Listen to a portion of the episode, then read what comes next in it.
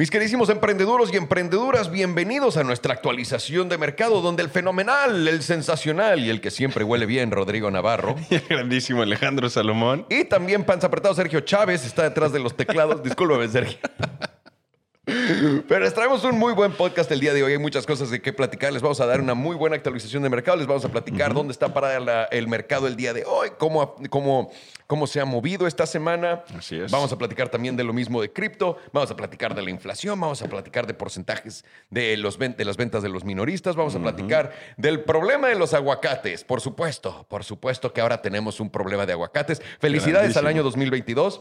Eh, también vamos a platicar de los reportes de ingresos de Airbnb, Nvidia, Shopify, Hilton Marriott y Viacom CBS. También platicaremos de Johnson Johnson y una gran demanda acerca de su talco. Que ya les habíamos platicado, pero ahí viene, ahora sí empieza el juicio. Esto siento que estamos dando noticias de parodia el día de hoy. Ro. Eso parece. Parece un poquito entre los aguacates y el talco. Y también que Texas demanda a Facebook. Así es. ¿Qué no demandó Google a, a Texas? Texas a- a Google. Ahora le toca a Facebook. Eh, bueno, Eh, Texas- eh, el fiscal general de Texas va con todo. Anda con todo ese güey. Le han de haber dado un buen bono, algo así, güey, porque mm, trae ganas. Creo que trae aspiraciones más altas políticas, entonces está atacando a los más grandes. Estoy de acuerdo Ajá. contigo ahí. Es lo único que tiene sentido. 100%. Y también vamos a platicar de las actualizaciones de cripto, porque aparentemente Ucrania legalizó Bitcoin. También Biden quiere regular cripto, que mucha gente dirá es malo, pero es bueno. Es bueno. Les platicamos ahorita por qué. También el New York Exchange quiere sacar sus NFTs. Ajá. Vamos a platicar de Coinbase juntándose con Oxxo para poder agregar una solución al problema de los remesas. Entra esa competencia. Y vamos, y vamos a platicar de por qué chingados no funciona. Así es. Y por último, Snoop Dogg compra Death Row Records, Así es. eh, una disquera épica, la primera independiente de su tipo en el pasado. Y Donde él ahora- estaba firmado, es más. Efectivamente. Sí. Y ahora, y ahora la quiere convertir en una disquera de NFTs. Todos sus artistas vienen Del encima metaverso. de eso. Prepárense, cabrones. Sí, sí. Snoop Pre- es, es un crack. Ahí sí. Es el que está innovando de izquierda sí, sí. a derecha. Totalmente. Felicidades, tío Snoop. Empecemos con el principio de rojo. Como ven los mercados el día de hoy, ¿eh? Bastante, bastante bien en rojo, ¿no? Pues, ha, sido un zigzag, pero al final del día están como planos. O sea, no están yendo mucho a la baja ni mucho para arriba. O sea, a- ayer, por ejemplo, que fue miércoles, vimos una subida importante y luego una bajada importante y luego acabaron planos. O sea, esta es, es un zigzag tan duro porque estamos viendo la volatilidad, como le hemos- les habíamos dicho, que estos siguientes meses vamos a ver volatilidad altísima. Ya parece que una subida de 20%, una caída de 20% es algo natural o normal. Lo vemos, y aparte con, con noticias que no son ni muy buenas ni muy malas. No, ni Es como una noticia semi mala, ¡pum! Se cae 25%. Es como, güey, ¿qué está pasando? Y, y tantito buena noticia, ¡pum! Se dispara 20% para arriba. Es, la volatilidad ahora sí está en un alto histórico. En un alto histórico. es Sí, que sí, se está yendo con todo y es un mercado de traders, ¿no? Es el- Totalmente. Es el, paraíso ahorita. Yo honestamente he estado viendo y te estaba platicando antes de esto que tenía tantito cash que estaba listo para meter. Se me fue el mercado para arriba y dije, no hay bronca. Ahorita ahorita baja. regresa. Y aquí Sí, estamos. aquí estamos de ahorita estaba a punto de ver ahorita mi, mi cuenta y dije, es más, chance hasta en el podcast compro otra vez porque ahorita sí está todo castigado. Castigado, pero es el, castigado. Pero es el sueño de un trader. O sea, literalmente la seguimos- volatilidad es justo eso. y seguimos el sueño de un pegando trader. en las mismitas barras, arriba Exacto. y abajo. Totalmente. No, o sea, no, cabrón. No, superan ningún límite, ni para abajo ni para arriba. O sea, estamos viendo esa volatilidad, pero dentro de un rango muy específico. Y ya, es lo único que está pasando en este mercado que se está yendo como de ladito. Pero nos lo venden como una tragedia, ¿no? El día de hoy con la caída fue porque Rusia, Sí, eh, bueno, había dicho que iba a retirar 20 mil tropas de la frontera y salió Estados Unidos a decir, güey, no es cierto, no has, no has, eh, no has quitado nada, es más, agregaste 7 mil más. En, ajá, en- Entonces, en- en el, en que va y viene, en todas las mamás que están jugando, simplemente en esta estupidez que nos están ah, aventando, todo el mundo está vendiendo. El juego mediático. Pero es que también ya es demasiado fácil, demasiado fácil verlo. Es, ves las noticias. Yo la vi ayer en la noche cuando dijo todo esto y dije, ok, mañana sí me va a parar y chance sí va a estar mis precios Sí, donde quiero. sí, y ¿no? aquí estamos, Aquí güey. estamos. No tienes ni que echarle cabeza ya. Se están volviendo flojos también. Así es. Si van a manipular el mercado, mínimo inventen nuevas maneras de manipular el mercado. Es que se siente como que el conflicto de Rusia y Ucrania sigue demasiado calientito y lo pueden exprimir más. Entonces, po- ¿sabes por qué? Porque muy poca gente entiende realmente lo que Lo está que está pasando ahí. pasando, yo sé. Y las consecuencias de lo que podría traer una guerra real en Ucrania. O sea, Nadie entiende. no. Nadie Y- entiende. Y es por eso que ese miedo, te- cuando no entiendes algo, te da más miedo. Ah, bueno, ahí es cuando de verdad te dan miedo las cosas. y bueno, hablamos de las minutas del Fedro. ¿Qué aprendimos? Nada, nuevo. Nada. Sí fue como lo que dijimos, que se iban a quedar así hasta marzo No, y en marzo iban a seguir. Total. Y es que recordemos que las minutas realmente solo son el, el, pues, Lo que platicaron lo que, entre lo que ya ellos en su hablaron última junta. en sí. enero y justo fue exactamente lo que dijo Jerome Powell, fue exactamente lo que salió en las minutas. No hay nada nuevo, no aprendimos nada nuevo, pero siempre les encanta hacer noticia, ¿no? Es como salieron las minutas, es como sí, ya, vi- ya sabíamos. ¿Estás, ¿Estás de acuerdo? ¿Estás, ¿Estás completamente de acuerdo que ahorita el Fed está más que nunca en una posición de... Es como el youtuber del año, ¿no? El que tiene las más vistas, la más atención y es de... Están disfrutándolo Totalmente. con todo, güey. Sí, nunca tenían la atención que tienen ahora. No, No. Ahora, y todos nosotros se le estamos dando a sus hijos de perra. Y, y era Están bueno que no tuvieran la atención, porque al final eso los deja hacer su trabajo mucho mejor. Exactamente. Con toda esta atención, realmente cada palabra que dicen es mucho más analizada, mucho peor para los mercados en general. Es como, güey, dejemos de ponerle tanta atención a las minutas, porque las minutas no tienen nada que ver. Realmente lo importante es lo que dijo Jerome Powell al final del día de todo esto. Efectivamente, pero eh, seguimos todos a, a- a la boca de lo que vaya a decir nuestro Dios Jerome Powell. 100%. que se me en mi boca el hijo de perra. También vimos el porcentaje. Ok. También vimos las ventas de los minoristas, Ro. Así es. ¿Qué? Eh, ¿Qué subi- pasó ahí? subieron mucho más de lo, de lo anticipado. Se esperaba que subieran 2% comparados con el mes anterior. Subieron 3.8%, lo cual es mucho, pero se le puede atribuir también a la inflación. ¿Se le puede o se le atribuye? Se le tiene que. O sea, la inflación está 7% y subieron 3.8%. Es como claro, y hay menos consumo de bienes totales.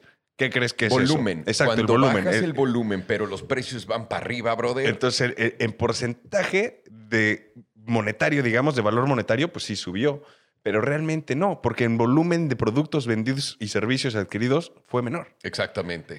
Está pasando directito esa inflación al consumidor. Pero el consumidor ve esto, lee esto. O sea, el, inversionista no ve esto como, ah, subieron 3.8%, estamos ga- gastando más que antes, perfecto, todo va a estar mejor. Es como, no, hermano, no es lo que está pasando. Es Pero lo que bueno, platicamos, sí o no, lo de que eh, la gente está viendo la economía fragmentada mal. Porque la gente que tiene dinero, claro que va a seguir gastando Totalmente. estúpidamente, pero es mucho menos lo que están comprando comparado con antes. Así es. Hay, hay dos tipos de personas ahorita, los que tienen y los que no tienen. Así es. Y entonces, eso mismo es lo que nos está trayendo esta situación en la que estamos parados. Porque la inflación en realidad, a mí me vale verga. No, totalmente. O sea, el 7%, o sea, no. Es, honestamente, Dios bendiga a todo el mundo. Me vale verga, pero hay mucha gente que 7% y, es- y regresamos a lo Y es, mismo. que, y es la gran mayoría de la gente, y ese es el problema, que, que cuando esa inflación va a afectar a más del 60% de tu población, es un problema. gigantesco. Y, es, es. y están agarrando los números bonitos ahorita de la gente que tiene y es lo que estamos vendiendo como la economía está de huevos.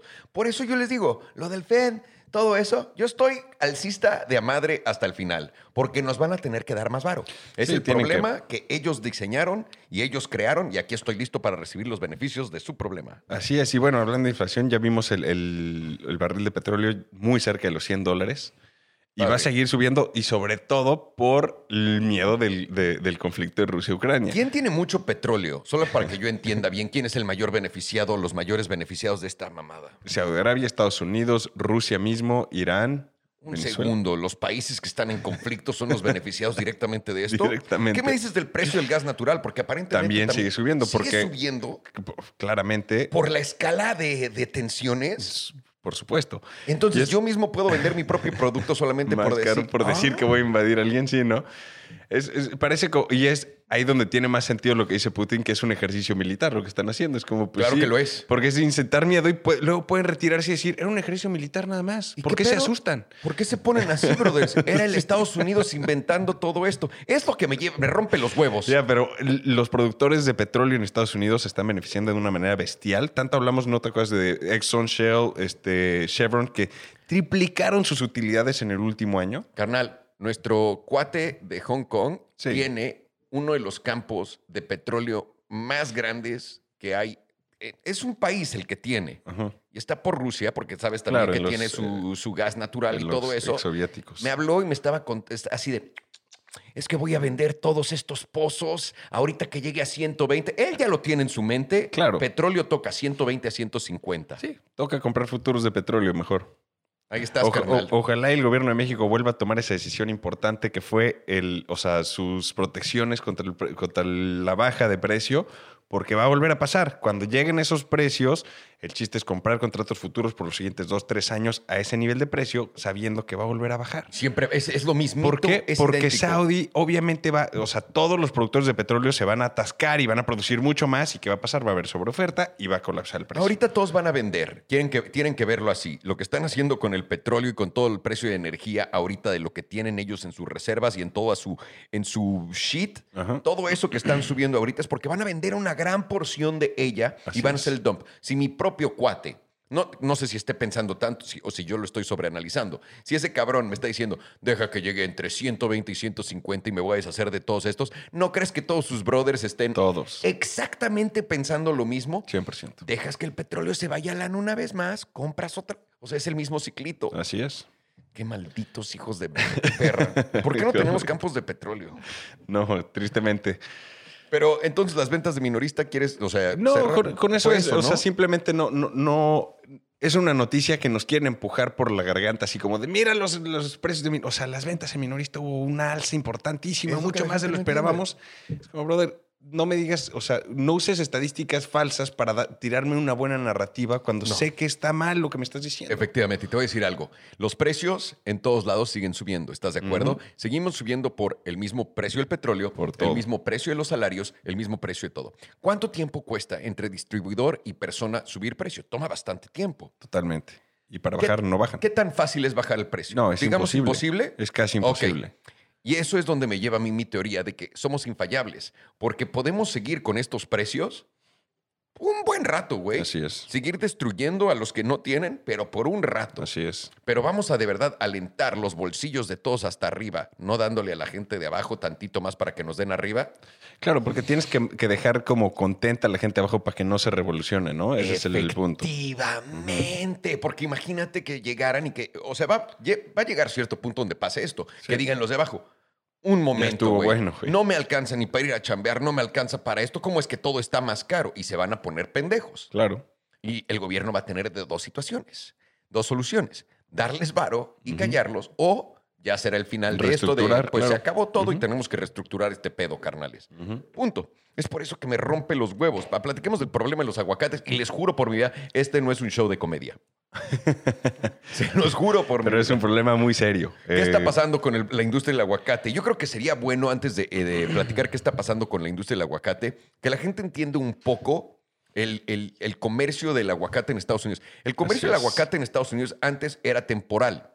Lo hacíamos por temporadas cuando el aguacate se daba y nuestros productores grandes eran en California. Así es. California ha estado muy ocupado, no sé si se han fijado, monetizando el problema de los, de los vagabundos. y no, siguen produciendo bastante aguacate. Producen hasta el 15% de todo el consumo de aguacate de Estados Unidos. Pero antes ellos eran el pilar del consumo del aguacate en Estados Unidos. Las sequías y el hecho que eh, eh, California nunca invirtió en, su, en, sus desalinizadores. Nunca invirtió en eso y se dedicó nada más a hacer pólizas pendejas, lo secó. Estados, Estados Unidos se agarró de México, se ancló del, del comercio. sobre todo de Michoacán, que tiene una producción gigantesca de aguacates. ¿Y cuánto subastamos en Estados Unidos de aguacates? El 80% del consumo de Estados Unidos viene de Michoacán. Y es por eso que el aguacate en todos lados y sobre todo en Estados Unidos lo tienes todo el año, en todos lados, fresco.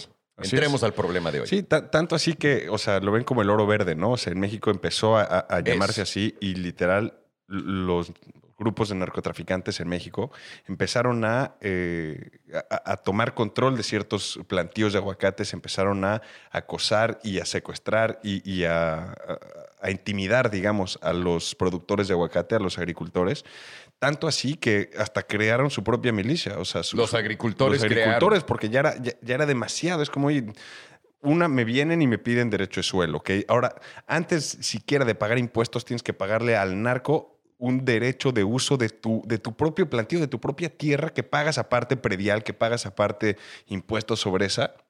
El gobierno de México no te ofrece ninguna protección contra los narcos. Entonces los narcos llegan y te cobran un uso de suelo para protegerte. ¿Protegerte de quién? De ellos mismos, ¿no? Efectivamente. es, buenísimo. Es muy buena idea. Pero bueno, eh, eh, esto empieza a crear un conflicto en Michoacán bastante serio, eh, donde realmente es uno de los estados, lamentablemente, y de verdad muy triste, que está ya, e, es un narcoestado.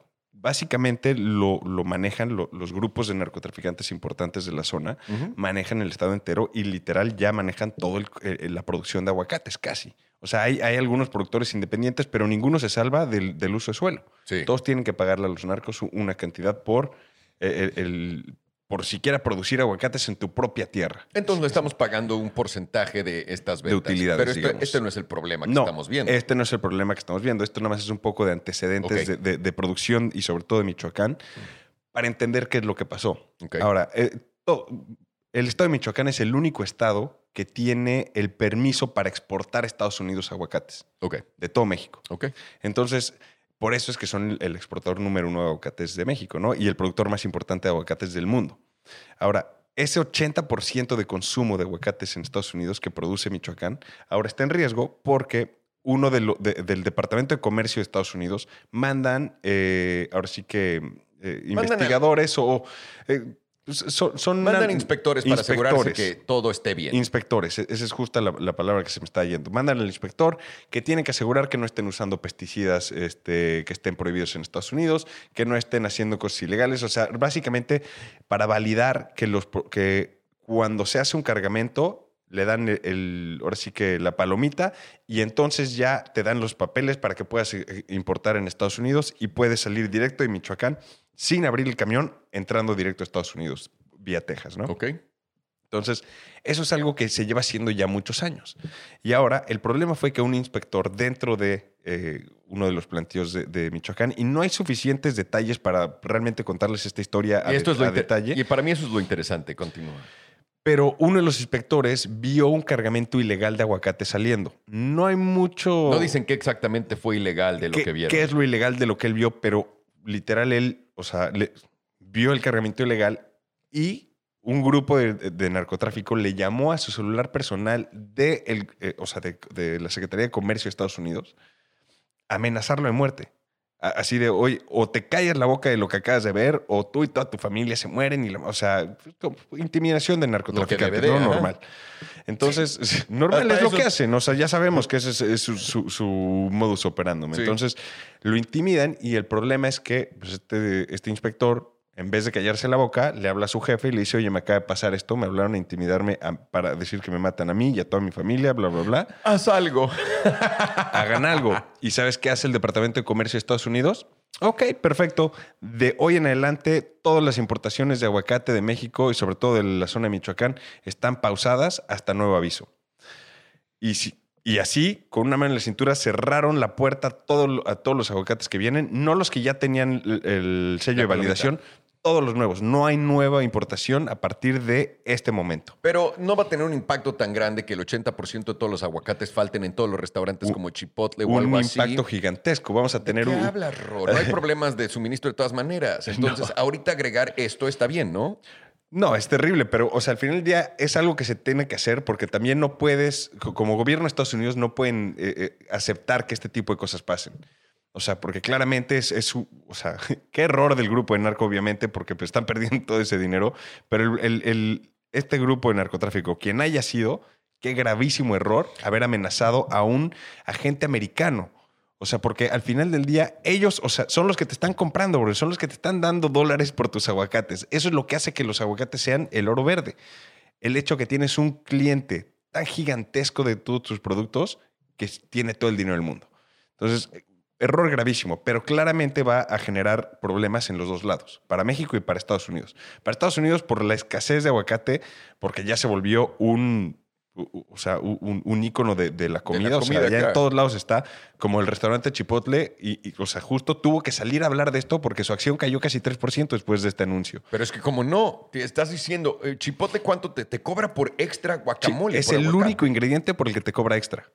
Y representa 10% de su gasto total de insumos. Imagínense. Es una barbaridad lo que compran de aguacate, pero es el único ingrediente que te cobran extra. por usarlo, extra. Entonces, el margen de utilidad que tienen sobre su aguacate es bestial. Y entonces por eso mismo es que cae su, su acción, porque literal el, el director general se lo va a decir, solo tenemos un par de semanas en inventario de aguacate, después de eso no sabemos qué vamos a hacer. Entonces, eso es un problema serio. El aguacate ya en, en supermercados está arriba 40% esta semana. Está literal un precio a su alto histórico. ¡Wow! Entonces, sí, es un problema serio, pero también los problemas entran muy serios para el, o sea, para el estado de Michoacán. Ahora, ¿qué van a hacer? ¿A quién le van a vender todo ese producto? Porque no hay ningún otro cliente que te pueda comprar tan rápido y no puedes redirigir esto- estos cargamentos a dónde más. No, no, no. Y, el hecho que no sepamos cuál es el problema también con los cargamentos. Exacto. Eh, no, porque justamente el, gobierno de Estados Unidos, o sea, bueno, el, Departamento de Comercio dijo, no vamos a dar detalles de lo que está pasando hasta que tengamos una solución y una respuesta a, esta, este tipo, tipo de intimidación por parte de los grupos y los carteles de México, específicamente porque el gobierno de México no está tomando cartas en el asunto, no está haciendo nada. Es que, ¿qué puede hacer el gobierno de México? No mames. El gobierno de México trabaja para esos brothers. Es- o sea, es lo que es. Es, lo eh, que es. Digo, sobre todo en Michoacán, en el estado, claramente pero, está. eh, sí, sí, es- sí. es pero hecho. aquí lo que a, a- a mí lo que me suena sospechosito es que Estados Unidos se quede callado y no inmediatamente nos quiera ridiculizar con nuestros narco no sé qué. Estados Unidos también tiene la cuchara bien metida en todo esto, güey. No es como que a Estados Unidos no le conviene que seamos un narcoestado porque ahí es, nos está usando como puto Amazon y Mercado Libre para vender todas sus armas a través de toda Latinoamérica, güey. Eso sí. Entonces, Estados Unidos con esto. Y perdón, ¿por qué los narcotraficantes? Nunca nadie ha puesto a pensar en esto. ¿Por qué los narcos tienen dólares y no pesos? Porque le venden a Estados Unidos. Eh, entonces, tu cliente más grande, tu brother más en todo, grande, en las drogas y en, En- los aguacates. en, en todo, ajá. No sabe lo que estás haciendo, no tiene control alguno sobre esto, que es el güey más. O sea, si hay un pedo del otro lado del mundo, Estados Unidos lo huele en el otro lado del mundo y va a armártela de pedo. Pero aquí abajo no, no hay bronca. no, Esta- claramente saben. El, el Los es, gringos de mierda El aquí gobierno son parte de, de- de- de México no está dejando que el gobierno americano, o sea, participe o tome cartas en los asuntos dentro del territorio mexicano, porque eso perdería soberanía el gobierno de México y hay muchas razones por las que lo dicen. Pero desde que se firmó NAFTA, o sea, me acuerdo cuando Bush, eh, Vicente Fox y en ese entonces, no me acuerdo cuál era el primer ministro de Canadá, creo que era Steve, Steve Harper.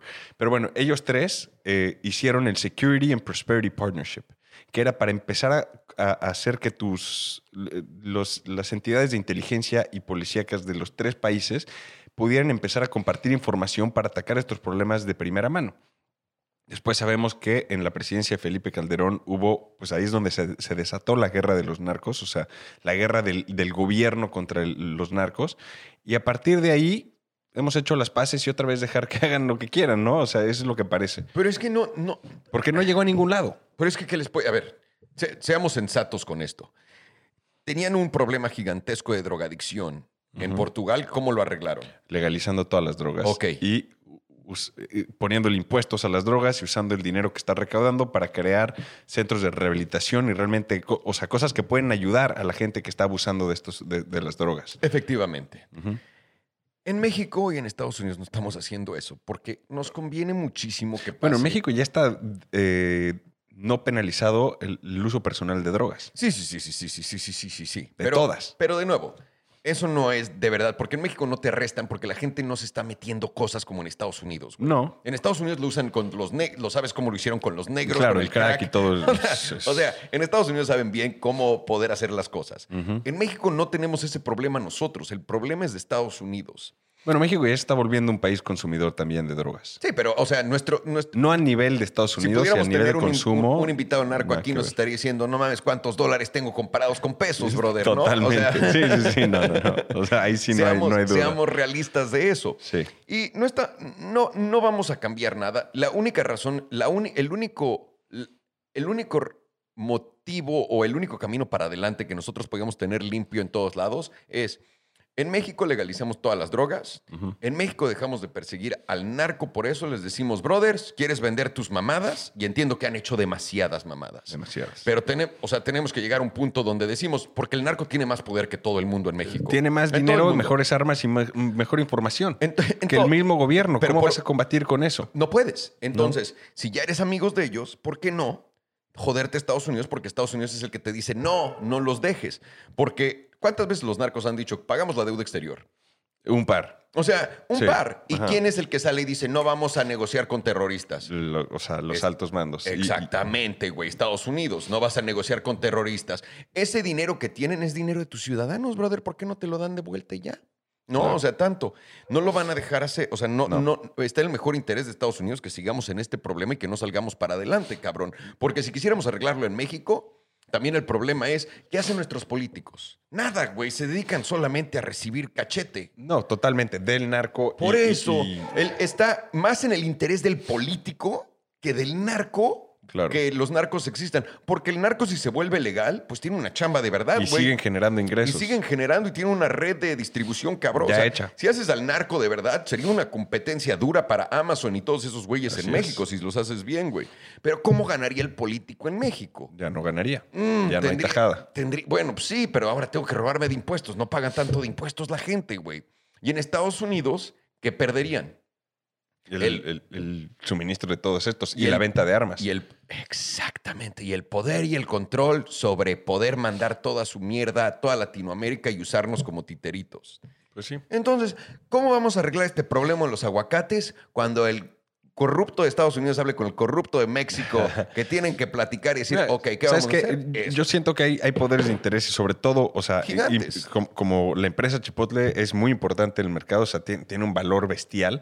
Cuando ellos empiecen a presionar al Departamento de Comercio de ahí, me estás lastimando, ahí es donde va a haber un cambio y, y Sí. va- vamos a forzar, le estás forzando la mano al gobierno de tomar acción. Entonces vamos a ver qué acción toman, eso es lo, lo que va a estar muy interesante, pero pues, vamos a ver. Y esperemos que nos den un reporte de ingresos como lo hizo Airbnb, Nvidia, Shopify, Hilton, Marriott y Viacom. Entonces, dime un poco de cómo le fue a Airbnb. Empecemos con Airbnb. la sacó del parque.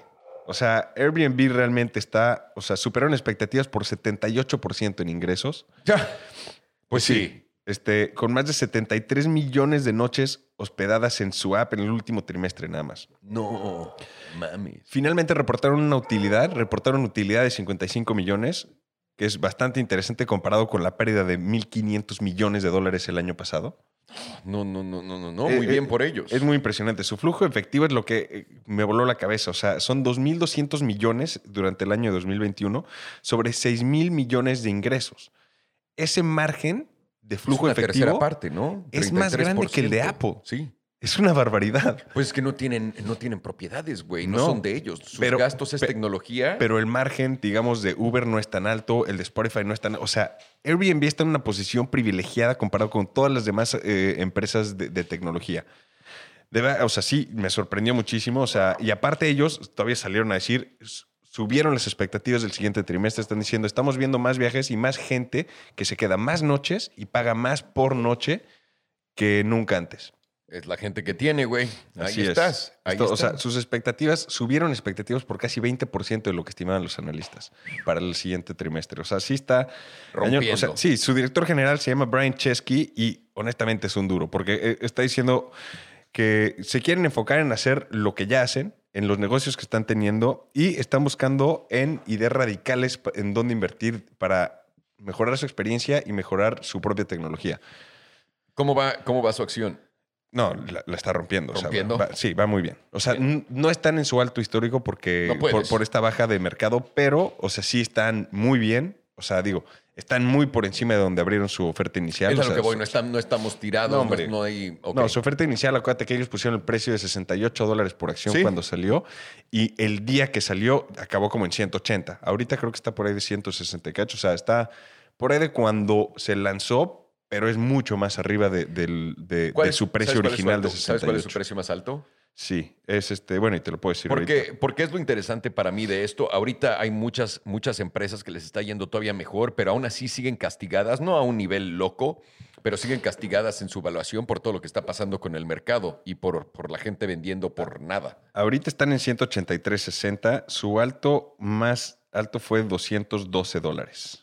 Están bastante caros. 213 dólares. Ahorita están en 183. O sea, ¿qué, qué se han castigado? ¿20%? ¿15%? Mira, pero eh, están valorados en 116 mil millones de dólares. Eso lo que nos dice es que, o sea, con su flujo de efectivo de 2 mil millones, o sea, su múltiplo es de casi 30. 30. O sea, sí está, eh, eh, están en un precio alto en cuanto a tecnología, pero Nada o sea, mal. tienen mucho Sí, a, a arriba, crecer sí. porque hay muchos nuevos mercados que siguen agregándose a Airbnb. Y no nada más eso, para mí Airbnb tiene la oportunidad de poder agregar más cosas dentro de sí mismo para hacer más dinero. Porque Experiencias y todo ese tipo Exactamente, de güey. cosas. Exactamente. Imagínate, te haces socio. Es un ejemplo pendejo, pero de cierto, un- una empresa que hace camas, güey. Sí. Que te paguen por tener sus camas en tus Totalmente. Airbnb. O, o- o simplemente abrir una membresía de Airbnb, donde Ándale. entonces te paga, o sea, eres un usuario verificado, tienes descuentos especiales en todas tus estancias, o sea, limpieza gratis gracias a esto Sí, y, y estás pagando mensual. Imagínate el Prime Membership de Airbnb, ¿cuánto generaría? No mames. Una barbaridad. Bien Ajá. por ellos. Sí, así que Brian Chesky, felicidades. Bien por o sea, él. bien por ti. Nvidia.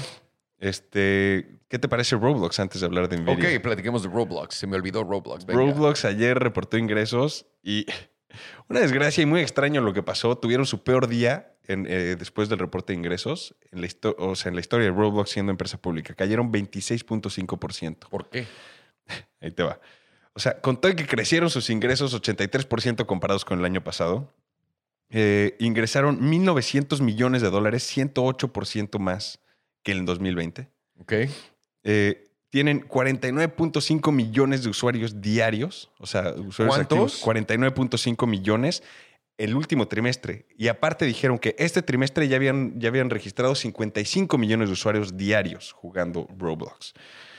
Su Eh, puta madre. Exacto, o sea, tienen todo esto, o sea, eh, el chiste es que dijeron, todas estas métricas tan increíbles que estamos hablando fue menos de lo que estimaban los analistas, entonces se fue, pero completamente a la mierda su acción. No Es algo increíble que, güey, igual fueron excelentes noticias. O sea, están creciendo, pero todo el mundo es como, no, es que ya los niños ya no están usando tanto porque se está reaperturando, ya no son los mismos números de COVID. Es como, sí, no, porque tienes que ver de qué base están creciendo. Una tasa de crecimiento de 10% de usuarios para Snapchat no es lo mismo que un por ciento para Facebook. No, no, no, no, no. o sea, no, no. ese 1% representa más que este 10%, pero lo, lo que quieren siempre ver los analistas es, necesito que superes mis expectativas. Es como, brother, la siguen rompiendo, le están sacando el parque y ahorita están por debajo de su precio de IPO. Y ahí es donde puede haber una oferta Una bastante interesante. Yo ya tomé ventaja de esta oportunidad, muchas gracias. Y porque yo sí le veo un futuro importante a Roblox. No platicamos Son el número uno del metaverso. O sea, como justamente cuando hablamos por primera vez de lo que es un metaverso en, en este podcast, Dijimos Roblox. fue hablando de Roblox. Efectivamente, es a lo que voy. O sea, sabimos día uno que platicamos de. Roblox, una apuesta a largo plazo. ¿no? Totalmente, sí. Y completamente lo va a hacer. Es un hermoso dip que podemos tomar ventaja. por supuesto. Sí, o, o sea, honestamente, su director general se llama David Basuki y él salió a decir, o sea, nuestra, nuestro, nuestro ojo sigue en la mira, o sea, seguimos en el camino correcto, seguimos haciendo las cosas que tenemos que hacer y no estamos viendo una desaceleración de, nuestras, de, de nuestra tecnología y nuestras metas. Sí, no. O sea- no, no, no. Y aparte, nada más tienen, ve, no nada más, tienen 50 millones de usuarios. Es un chingo, ¿no? Pero platiquemos de la capacidad real de cuántos usuarios pueden meter ahí. Estás Ah, hablando de muchos sin más. problema, sin problema, de 50 millones crecerlo a 2 billones, un billón, Sí, fácil. pero sin problema. Sí. Eso es casi 20x o 10x de donde estás hoy. Así es. Pero sin problemas Y- a tres años. Y van en ese camino porque ellos, aparte, acuérdate, son la, la plataforma multiconsola que puedes usar en todos lados. O sea, realmente ellos van a ser los jugadores más importantes del, del metaverso. Metaverso. O sea, son ellos, Facebook y alguien más que vaya a salir. O sea, está, ¿cómo se llama? Este, la empresa que, eh, ¿Cuál? que es Unified. No. Hay muchísimas, o sea, de metaversos. Pero te voy a decir esto. De entre Facebook y Roblox, yo le veo más futuro a Roblox porque la gente no tiene una mala relación con Roblox. No, todavía no. La gente no confía en. Facebook, güey. Es una gran relación con Roblox y más entendiendo que es toda la nueva generación. Los jóvenes, Y- todos aman Roblox y son los que van a crecer con esto. Es y, y con la entrada al va. metaverso. Y esos son los que van a capitalizar esto mucho más grande. Facebook la va a ver un poco más difícil porque sí es muy negativo la forma en la que la gente los ve. ¿Y qué joven va a querer ir a Facebook al metaverso En vez de Roblox. Ya están sus amigos en Roblox. ¿Ya para qué se van a ir a otro lado? No tiene tanto sentido ahí para que veas. Nvidia, Nvidia otra vez la sacó del parque. ¿por qué será? Son No. unos duros. Son unos duros. O sea, ingresos por trimestre de 7.640 millones de dólares. 3% más de lo esperado, pero 53% más del año pasado. Ah, qué belleza. Pues sí, Están Sí. produciendo mucho más ahorita. Exacto, y elevaron sus expectativas 11% para, para el siguiente trimestre, o sea, casi 800 millones de dólares más dijeron que iban a ingresar. Uno de sus negocios más rentables fue el de sus chips para centros de datos y empresas de nube, Claro. que es uno de los que más está creciendo. Eh, ha crecido 71% en el último año. Todo lo de nube va a crecer más por cripto, güey. Nunca lo había pensado. Y Pero justamente- te iba, te iba justamente a decir que deberíamos chance ver algo por ahí. Justamente, o sea, eh, es justamente lo que dijeron porque este, están creando una- un nuevo chip para las, este, las, las, este, los- las, ¿Blockchain? No, los que minan, o sea, para, para, las ah, maquinitas ah, que minan. Ah, sí, sí, sí, sí. Los mining rigs. Los mining Están rigs. haciendo los nuevos chips para los mining rigs que lo hace con mucho menos poder, mucho más eficiencia y la energía que, eh, que absorbe es mucho menor. Así es. Eso quiere decir que si estás minando Mucho Bitcoin, mejor. tienes una mayor utilidad usando su maldita equipo de minera. Exacto. Pero también Intel, eh, eh, digo... Intel también. Yo sé que Intel también lo está haciendo, pero también Nvidia es pendejo, porque yo no los vendería, yo nada más los usaría. Es de, güey, me cuestan a esto y nada más tengo que minar Bitcoin. Sí, Uy. sí, no, pero si tienes tantos más clientes que te lo van a comprar, mejor los produces, vende y ya haz tú lo que quieras. Yo Aparte sé. de que los puedes usar tú mismo y tu costo es mucho menor. Ah, yo sé, pero imagínate qué belleza puro. producir No, todos increíble. esos por nada y sacar todos tus BTCs. Uf, sí, su única mala noticia fue que les va a costar 1.360 millones de dólares la compra fallida de ARM, que ya les platicamos. Eso sí fue muy mala noticia. Pero fuera de eso, o sea, ¿qué es eso? Una, No. una séptima parte de lo que Los, hicieron el los inversionistas no la sudaron. O sea, No. esa, la acción sigue abajo este año por la caída del mercado en general, pero va muy bien. Sí, y nada más tiene mínimo año y medio para arriba. Más espacio para Solamente pum, pum, pum, pum, pum. Así es. Y ahora platiquemos de Shopify. Shopify, curiosamente, uno Quiero de los... tablas. ¿Sabes qué? O sea, Shopify está creciendo todavía, no al nivel que los inversionistas quisieran, pero el problema con Shopify es que fue uno de los ganadores más importantes de la pandemia Al, al principio, sí. y se les, o sea, se infló tanto su acción que ahorita está casi 55% abajo este año. Solo ayer cayeron 16%. ujú. Este, o sea, pero bueno, su- sí superaron expectativas de ingresos por acción por 4%. Ok. Eh, generaron ingresos de 1.380 millones de dólares en el último trimestre, que es casi 40% más del año pasado, lo cual es, para mí se me hace bastante impresionante como lo quieras ver. O sea, es como, ok, muy bien. Sin embargo, reportaron una pérdida de 371 millones de dólares porque gracias a, a inversiones fallidas de 510 millones. Bueno, no, no fallidas, inversiones Inversiones. Güey, no Este, te paga que- luego, luego, güey. pero tienen que hacer el, caso de que tienen abajo esas inversiones, entonces eh, por valor en libros tuvieron una pérdida monetaria de 371 millones. Ok. Eso es lo que la gente no les gustó y la CFO Amy Shapiro fue la que salió a decir que estaban esperando un crecimiento mucho más moderado este siguiente año por la misma reapertura de las tiendas físicas. Sí está viendo que sus propias tiendas y la cantidad de transacciones que se están generando dentro de Shopify son menores ¿Te puedes decir por qué? porque la gente no tiene dinero. Gracias, Rodrigo. Ajá. Gracias, Rodrigo. Gracias, Rodrigo. Ese es un gran pulso en el mercado de la gente común. Así si es. Shopify está sufriendo, es porque la gente que tuvo al principio el extra ya se le acabó el extra, güey. Totalmente. Punto. Y otra cosa, Shopify, de mierda. Mete cripto a tu puta madre esa. Ya, ya. Lo, ya lo estaban viendo porque hicieron la, la sociedad con PayPal, que PayPal es el que le está haciendo la, Pero la, la no lo espérame, solución para hacerlo. Déjame los detengo. Por favor, no lo hagan con PayPal. Por el puto amor de Dios. Hazlo o tú solo. por- Deberían por- de. Por el amor de Dios. Deberían de. Sin embargo, eh, o sea, están por. te acu- Acuérdate, todas estas inversiones de las que estamos hablando, por las cuales representaron la pérdida, algunas de esas son las bodegas que ellos dijeron que iban a armar para poder ayudar a todas sus tiendas pequeñas y manejar todo eso, lo cual va a ser una competencia fuerte con Amazon. Entonces, ahí es donde todas estas inversiones pueden pagar a largo plazo o pueden fallar de una manera catastrófica. Te voy a decir algo, carnal. Ahí el, Está difícil. el problema es que Amazon trabaja como un monstruo grande con sus propias prácticas y tú y yo hemos hecho cosas para, ponte tú, otros creadores y Así sabemos es. que creadores, gente que tiene otras tiendas, no sabe utilizar bien todos los... Nope. Todo, digamos No. todo. Entonces, cuando vas y les abres la puerta a otras cosas y a otras avenidas, no van a poder aprovecharlas correctamente, no van a saber, no van a ver el costo bien. Y aparte, cuando te comparas con Amazon en los costos, ¿por qué no mejor le doy mi inventario a Amazon? Ya, porque, o sea, totalmente. Te pone en un... Y dependiendo los costos Ah. de almacenamiento y de envío que tengan, o sea, pa- para competir en Amazon en ese sentido va a ser muy difícil. Por eso es, es- es especulativo ese ingreso futuro, pero puede que sí pase. Puede que sí, Vamos a ver. como puede que no. Entonces, también platicamos del Hilton y el Marriott. Hilton y Marriott. Hilton superó expectativas de ingresos por 3.5%. El hotel, no Paris. No, el hotel. Y porque los viajes de negocios se están reanudando. Y eso es, es el cliente más importante de Hilton, son, son los viajeros de negocios. O sea, ¿Cuál, es el, ¿Cuál era el lema de, eh, o cuáles, ah, no, eran los Holiday Inn, de que puedes hacer todo, es porque te quedaste en un Holiday Inn, Sí. perdón, pero los Hilton son el nuevo, Pues no sé, el nuevo, Godín- el nuevo hotel de Godín, ¿no? es- o sea, siempre fueron importantes en, en cuestión de... De eso, De, de, Godínez. Sí, sí, ¿Se sí. puede llamar Godínez? ¿Hay gente que Es- se ofende cuando y- dices Godínez? No, honestamente no, sé. Espero que no. Esperemos que no. Pero bueno, eh, o sea, sí dijeron que se está reactivando todo y que ellos ven un panorama bastante alto. Ya están cerca de, de un alto histórico en, en cuestión de, de evaluación, lo cual se me hace un poco sorprendente porque todavía no están a ese nivel que era prepandemia. Pero bueno, No, y además que tiene de innovador la cadena de Nada. Hilton de hoteles comparado con Airbnb.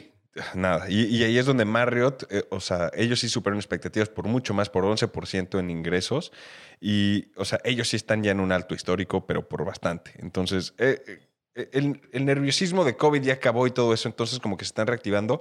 Y todas estas acciones de hoteles, viajes y todo, cuando tú le preguntas a, alguien, a un inversionista común, no, no a un profesional, a un inversionista común, ¿en dónde invertirías ahorita? Todos te van a decir aerolíneas, hoteles, porque todavía creen que siguen castigadas. Pero no es cierto, ya están en altos históricos pre-pandemia. O sea, ¿No sabes cuánta gente me ha escrito en Twitter y me dicen, sería bueno invertir en aerolíneas y todo eso ahorita? Y yo, brother, voltea a ver la puta tabla. Exacto. Ve los precios. Ve los precios de, cuándo, de cuánto valían antes de que pasara la Y pandemia ahorita- y cuánto valen ahora. Valen más ahora. Es como, bro, o sea, y claramente porque tuvieron subsidios del gobierno, tuvieron todo esto, pero nunca perdieron propiedad, nunca, o sea, No, no, no, no. Y la gente también tiene que entender, lo que están perdiendo es terreno.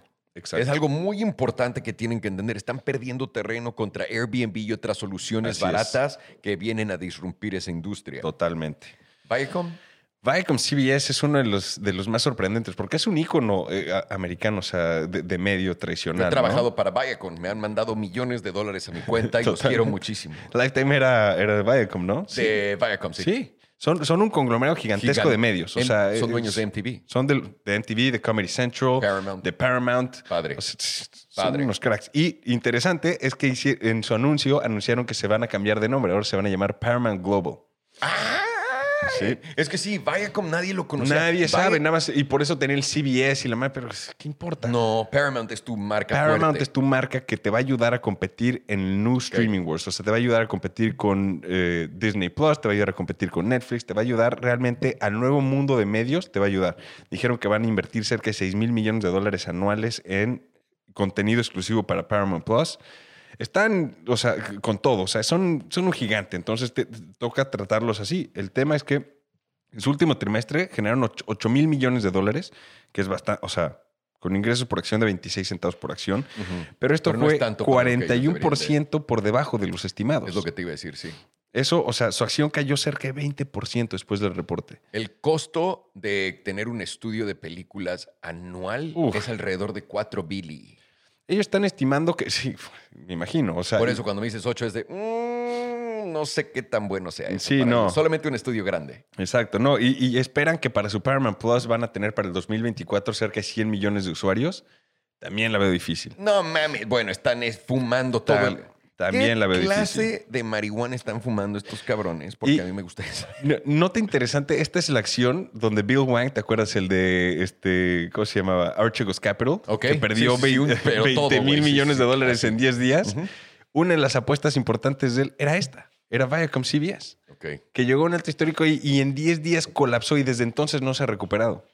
Pero Está muy por debajo del precio de cuando estaba invirtiendo en ellos Bill Wang. si yo me fuera a meter ahorita a invertir en algo que es propiedad digital, contenido, etcétera, Disney, brother. Totalmente. Platicamos de. ya hablamos de ellos la, la semana pasada y es que sí, son unos cracks. Y platicamos de, de Netflix, de cómo tengo que tener las manitas para arriba y esto. Te voy a decir algo. Los medios y los estudios tradicionales se van a ir al ano, güey, porque no pueden competir contra Facebook, contra Apple, contra ninguno de estos güeyes haciendo contenido solo porque lo hacen Así es. y se gastan una fortuna. Esto Tienen un par de propiedades in- interesantes, o sea, dentro No, de vaya como lo tiene. O sea, digo, de- ve pero va a ser veas, difícil. MTV, MTV, todo eso. Pero aún así estás compitiendo contra gente que hace contenido gratis, que tiene Así la es. misma cantidad de vistas que ustedes, cabrón. Totalmente. Y eso a fin de cuentas, cuando entonces, si me dices, no, no competimos contra ustedes, competimos contra Disney. Suerte. Sí, ¿Qué te parece? suerte. Sí. Suerte. Suerte, exactamente. No, no, no. Estas empresas van a desaparecer. Y luego platicamos de esto, pero te voy a decir otra cosa. ¿Acuerdas que te había, que te había dicho que las tarjetas de crédito iban a desaparecer y las... ¿Qué está haciendo Warren Buffett? Está vendiendo todas sus posiciones en Visa, Mastercard, American Express. o sea, Gracias. Está Gracias. vendiendo.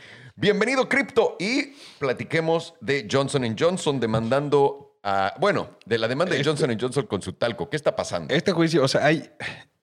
De nuevo, este no es un programa de comedia. Johnson Johnson, eh, eh, o sea, si recuerdan, hicimos un, un- un segmento sobre este tema específico cuando hablamos qué estaba pasando con Johnson Johnson. Su talco estaba dando cáncer, lo estaban demandando, había 38 mil demandas pendientes contra ellos.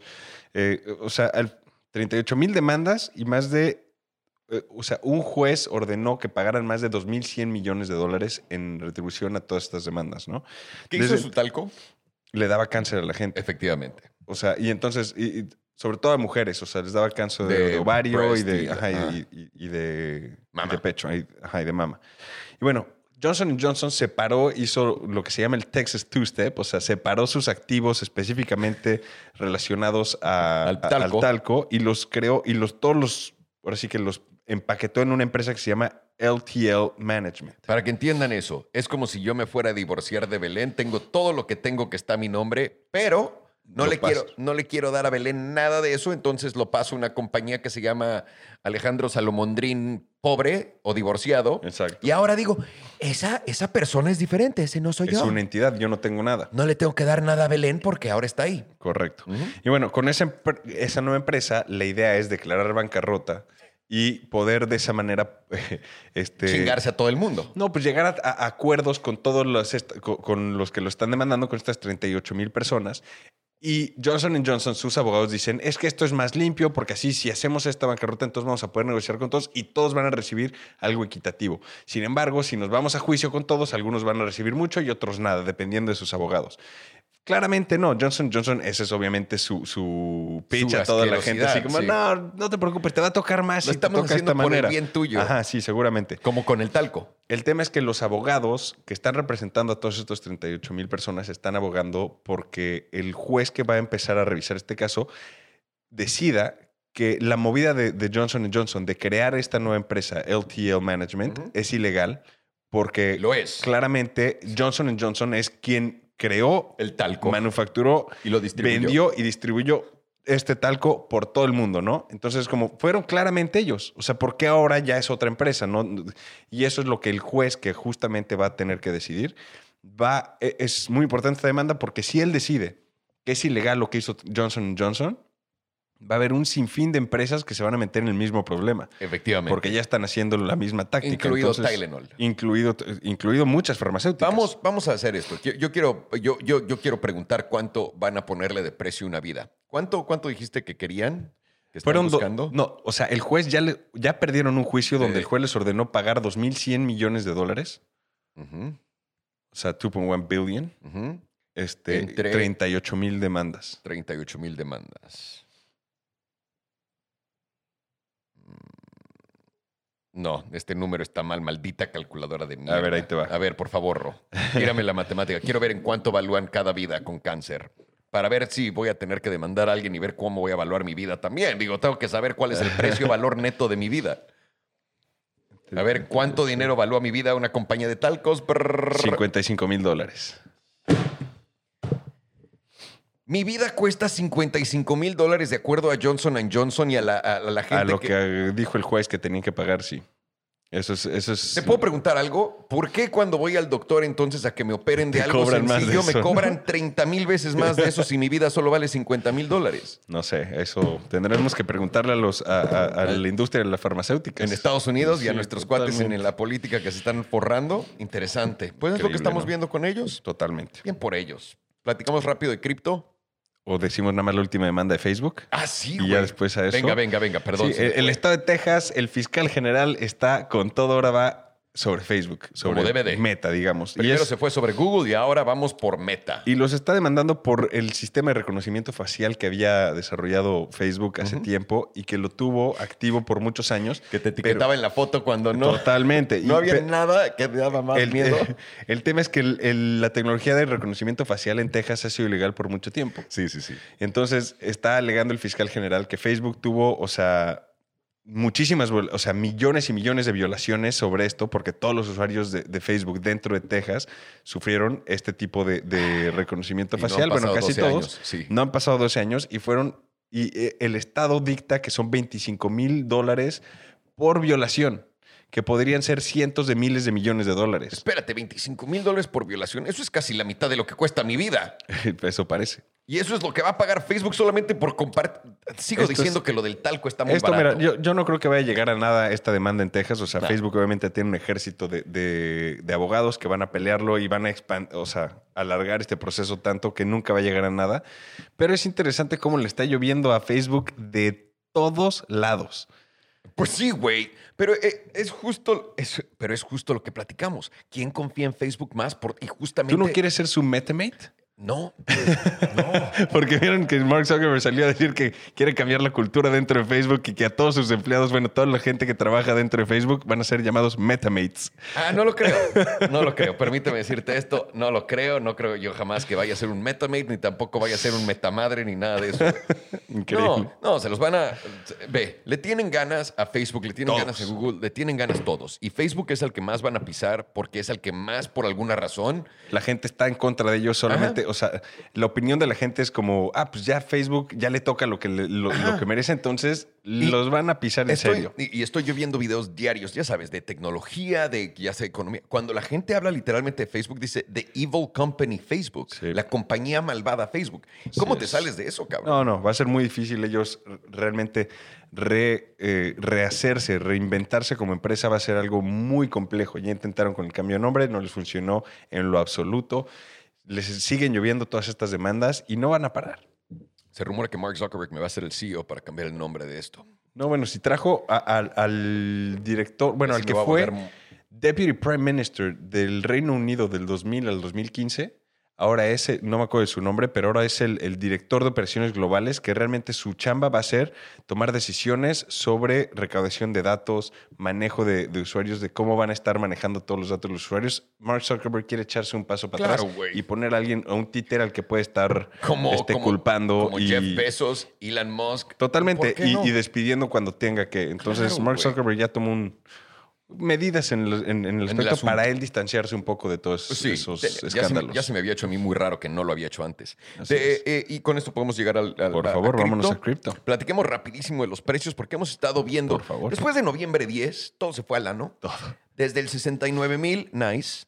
O todo hasta, hasta los que tocamos, 37, 33 llegó, 33, llegó, a 33, fue lo que tocamos. ¿no? 30 Ya. 33, 900 por ahí. Efectivamente. Y de ahí rompimos la tendencia baja hace una semana, me 45 parece. estuvimos. Nos fuimos hasta 45, tocando casi los 46.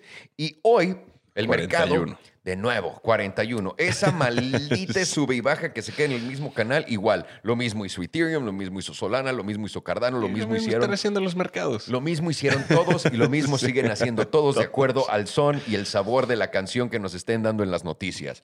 Entonces, ¿algo nuevo? No. Yo creo que nuevo hemos visto muchísima adopción en general y eso nos lleva a nuestro primer tema, Ro, que fue Ucrania legaliza Bitcoin. Así es, Ucrania legalizando Bitcoin es algo bastante importante porque se une a un grupo de muy pocos países que ya lo están haciendo completamente legal. Y la razón por la que dice Ucrania que lo están haciendo fue interesante porque dice, de esta manera te podemos proteger legalmente contra estafas o pérdidas dentro de, de cripto.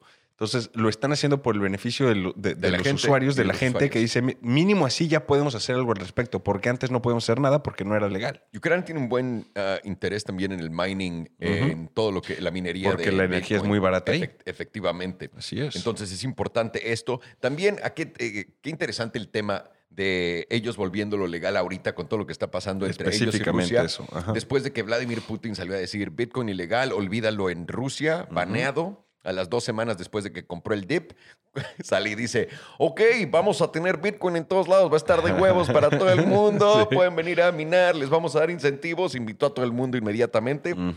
Y estamos viendo adopción de países a la grande. Y, y en un momento interesante donde Estados Unidos habla de sanciones en contra de un país como Rusia, en contra de países como Irán. ¿Y qué fue lo que hizo Irán para decir, ah, sí? Y Adoptó cripto para decir, ok, sancioname lo que quieras, voy a vender todo mi petróleo en, en En Bitcoin. Bitcoin. Mucha suerte sancionándome. Y cambiando el precio de energía de dólares a Bitcoin, esa es la patada en los huevos de Estados Unidos más, más grande que, que le puedas dar. Sí. Y ahorita Rusia y otros países perfilándose a decirle a Estados Unidos, ya entendimos cómo deslindarnos de este vergués, cabrón. Sí. ¿Qué le va a pasar? No, Bitcoin va a, a explotar. Estamos viendo esa adopción en todos lados, no importa cómo lo quieras ver, estamos viendo a países, estamos viendo a Esa Turquía que está adopción masiva y, y adopción del público también. O sea, no, no tienes que ver tan lejos como ver lo que fue el Super Bowl este fin de semana. ¿Cuántos anuncios subieron de cripto? Era la mitad de coches eléctricos que no estaban en producción porque no eran Teslas, por Literal. cierto, bola de pendejos, y la otra mitad de cripto. criptos. O sea, tanto así que Coinbase hizo su, su anuncio de 60 segundos con el código QR.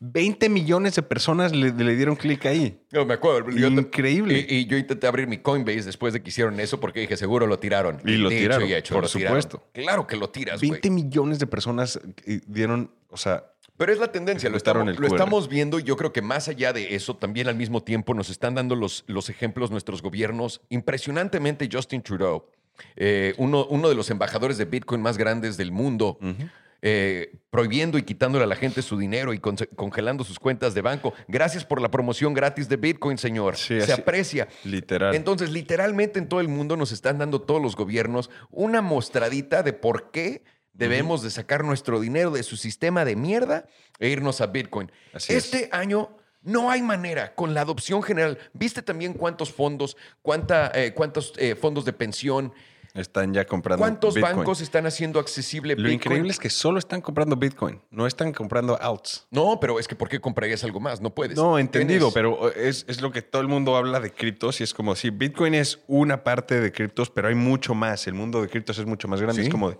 sí, pero en adopción general del público eh, en- alrededor del mundo es Bitcoin. Bitcoin completamente. I mean, por eso una puta moneda vale 50 mil dólares, 45 mil sí. dólares, 40 mil dólares el día de hoy y va a valer un chingo más porque solamente Ah, sí, hay ¿y por qué tantas. JP Morgan dijo que iba a valer solo 38 mil dólares cada moneda? No, es lo que vale, ¿no? Es lo Eso que es lo vale, que él ellos dicen que vale. No, eran 28, ¿no? No, 38. Lo tiró, fue como de, yo te pongo un precio de 38. 38. Qué chingón ser JP Morgan. Salir a decir puras pendejadas y que nadie diga, ¿cómo puede ser un banco, hijo de tu puta madre, con esos huevos? Es increíble. Yo digo que el precio de Bitcoin hoy es, espérame, 12 mil dólares. bro. 12 mil dólares. Tienes que venderme tu Bitcoin por 12 mil dólares. Me gustaría saber cuando anunciaron eso si hubo algún cambio en el, en el precio de Bitcoin, porque según yo no, hubo nada. No mames, nada, güey. No, ¿Qué, va. qué- qué le vas a hacer caso a ese güey que es como Rusia, no? No, nosotros no. ¿Sabes que Estados Unidos también tiene una reserva gigantesca de Bitcoin, al igual que China? Todos. Porque Sí. están hedgeados en contra de esto, güey. Totalmente. Y lo saben perfecto. O sea, nadie está preocupado por sus pendejadas. Vamos a platicar de Biden regulando cripto también. Sí, anunciaron que la semana que viene va a firmar una orden ejecutiva, eh, ahora sí que solicitando la regulación de las criptomonedas. Y también pidiendo una explicación de qué es un NFT en esa re- para que Biden todavía no entiende. Totalmente, pero el, el- el chiste es que esto es bueno para las criptomonedas, Sí. honestamente, porque La gente lo ve mal, pero es sigue positivo. viendo eh, eh, cuando cuando en un tema hay limbo, o sea, que no entiende la gente qué está pasando y hay ese riesgo de que en cualquier momento te lo cierran, ¿no? Esto, ese es el riesgo enorme que ha tenido cripto y por eso es que muchas instituciones no se han aventado a entrar. Si sale regulación y dice, estas son las reglas del juego, se vuelve legal completamente y todo el mundo listo se para, y para se entrar. acabó. Te adaptas como exchange, te adaptas a esa regulación y a operar. Y, y lo mejor de todo esto, lo mejor de que van a poner reglas en el nombre del juego, señores, es que cuando pongan las reglas y ya sepamos, sean buenas o malas, si Estados Sea Unidos sale sea. y dice, voy a cobrar 100% de impuestos sobre todas las... Perfecto, me largo. Cuídate mucho y nos vemos. Podemos tomar decisiones de acuerdo a la, póliza, a la política creada ya real. En esto, Ajá. en vez de estar de, uy, ¿qué pasa si Biden ¿Quién mañana? sabe? Y Sí. cada que sale una puta noticia, Exacto. ya, o sea, esto también lo vuelve más estable en los ojos del mundo. Porque Es excelente. ¿Quién es el mejor marketer de del mundo? Estados Unidos. 100%. Y es por eso que en España, en Italia, en Rusia, en todos lados están escuchando qué dice el puto Fed de mierda. 100%. Por el marketing tan cabrón que tiene Estados Unidos y lo bien que hacen, Así en que es. ellos son los que mueven el mundo. Mis huevos. ¿Y, y qué onda con el Stock Exchange que quiere sacar sus NFTs? El New York Stock Exchange, la casa de bolsa más grande del mundo, aplicó para una patente de, de- de un, un marketplace, o sea, un, un- un exchange, digamos, de NFTs, usando su propio token que se va a llamar NYSE, o sea, NYSE, como el New York Stock Exchange. Y ese token va a ser el token con el que se van a, vender y comprar NFTs. ¿Dijeron qué tipo de NFTs? Porque te tengo una muy mala noticia. no le dijeron una- nada y le de tengo una muy mala noticia a todo el mundo y una muy buena noticia para el No. New York Stock Exchange. No dijeron nada, solo, solo anunciaron que aplicaron por la patente y es todo lo que se sabe. Ok, déjame te digo exactamente qué puta madre se están haciendo. Como Solana puede montar todo el stock exchange encima de Solana y hacer todo el intercambio en Solana, si, pudieras, si pusieras el stock exchange en Solana, cada que compraras una acción de Tesla, la tendrías que tradear en qué? En Solana. Ok, en Solana. Ahora la vas a tradear en, En su puto token, ¿ok? NYSE, Eso ajá, es lo que quieren hacer. Eliminas el dólar, lo metes así, lo pones en cripto, dejas que todo corra todo el tiempo y que sean las transacciones transparentes. Ahora, ¿de verdad crees que van a dejar y, tra- y- y van a hacer todas estas transacciones transparentes en el bloque? Me encantaría poder ver eso. Me fascinaría de verdad si lo van a hacer porque sería completamente diferente a todo. Las transacciones del mercado sí son, o sea, completamente ejecutables. Todas puedes checar exactamente quién vendió, quién compró todo. Puedes checar transacciones y todo eso, pero cuando los fondos las ponen en los dark pools no puedes ver exactamente Ahí ya no- cómo no sabes exact- quién es el que está Exactamente. Ahí no puede, esto ya no lo puedes esconder en ningún dark pool porque es el blockchain. Se acabó. Es tal cual transparente y no existen lugares donde pues no puedo ver qué está pasando en ese lugar. No, o sea, ni cómo estás ¿Sabes transaccionando el número? en ese lugar. De- ¿Quieres saber Uh, uh, algo in- in- in- increíble de los NFTs que acaba de pasar? Que, o sea, se me olvidó apuntar, pero es que qué, qué locura. Y A esto ver. es una vergüenza para la administración de Trump, honestamente. Qué increíble. ¿Te acuerdas los ojos de Melania que se vendieron en Ella una, los compró. en un auction? Sí. Los compró la misma cartera que hizo el proyecto, Sí. ella misma. Y te aseguro que esto fue, o sea, una idea de, de- de nuestro expresidente Trump diciéndole, mi amor, ¿qué te parece si del, del bid más alto nosotros le ponemos otros 500 mil dólares para que todo el mundo diga, wow, cómo vendiste, qué increíble y todo? Y, o sea, Mil millones de por ciento. no pensaron en, hey, ¿por qué no abres otra cartera y compras con esa? No, no, no, no. Ro, es por eso que el block va a destruir a todos Eso estos es lo que pendejos. no puedo creer lo estúpido que puede llegar a ser. Es por eso que necesitamos blockchain en todo. En es todo, algo increíble, algo ahora, increíble. Te Una vergüenza. Y ahora permíteme decirte la verdad de esto. Cuando compres cualquiera de estas acciones, estas acciones se vuelven NFTs y ahora puedes holdear tu acción en tu cartera.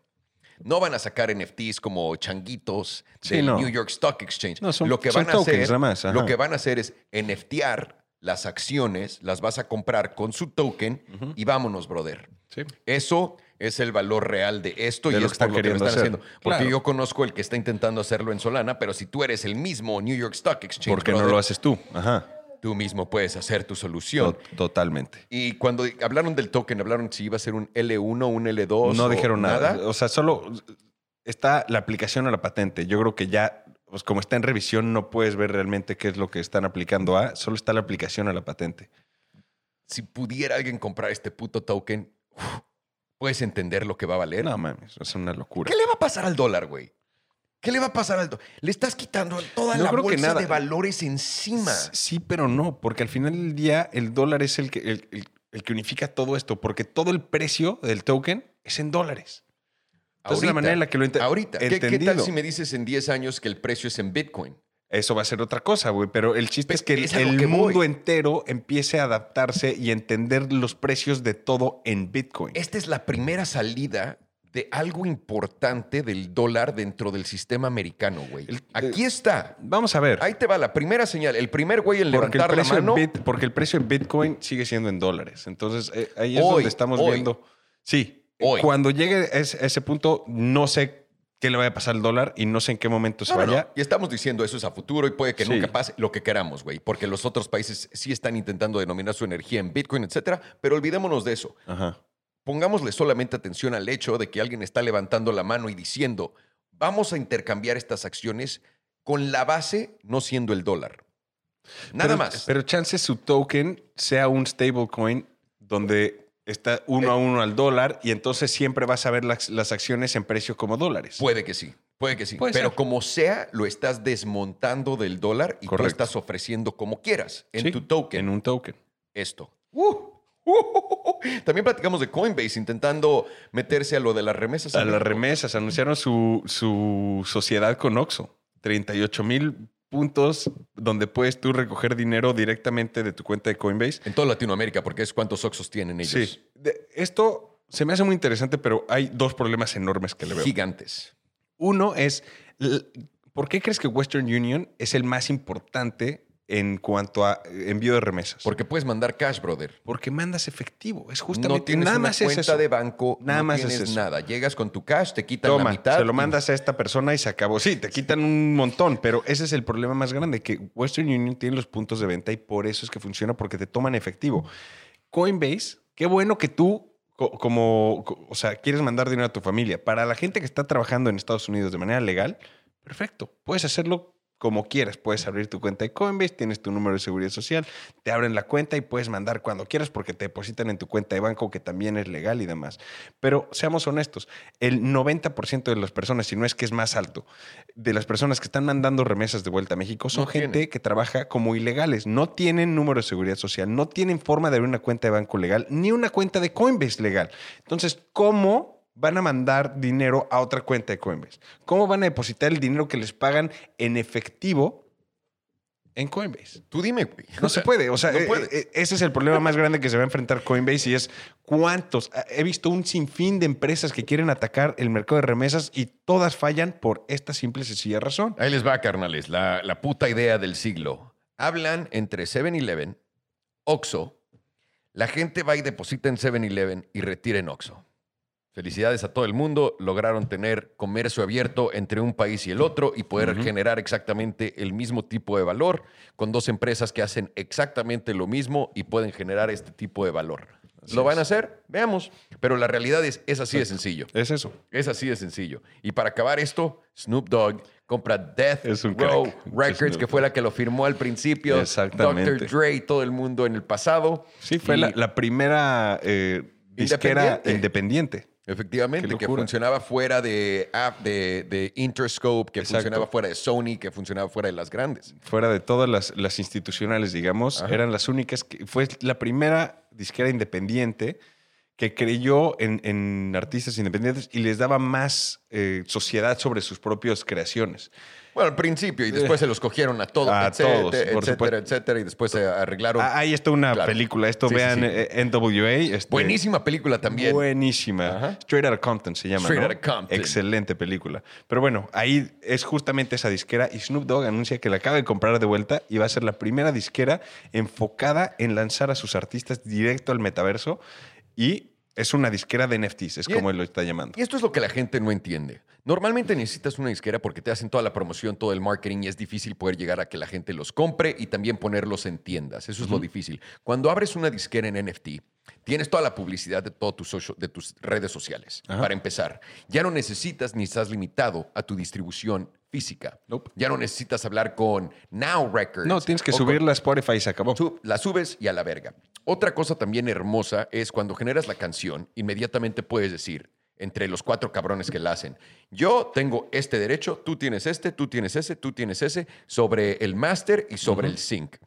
En cuanto haces eso, lo pones en el smart contract de la canción, se crea un NFT por canción Sí. y puedes crear un NFT del álbum con los 10. Y puedes vender un millón de esos con las 10 mi- millones de canciones directamente a toda la gente sin perder un solo centavo Así que es. se va a abogados, a gente de record labels, que se va a distribución, Ah, que se va a tiendas. Todo va el valor directamente entre consumidor, la persona que escucha al artista y el artista directamente. O sea, el Y hecho la de que... disquera.